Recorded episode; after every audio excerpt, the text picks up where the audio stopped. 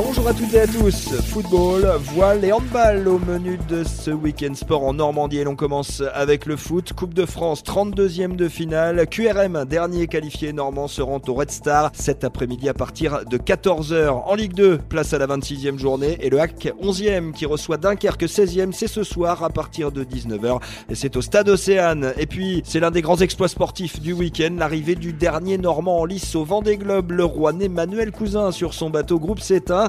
23e de la course et heureux tout simplement. J'essaye de profiter de ces dernières heures de course, d'essayer de refaire le film, de réaliser euh, là où je suis et ce que je suis en train de finir.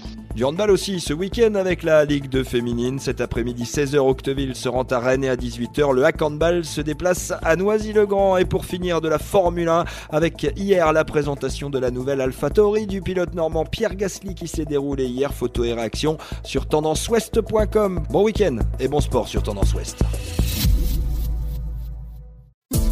Podcast by Tendance Ouest.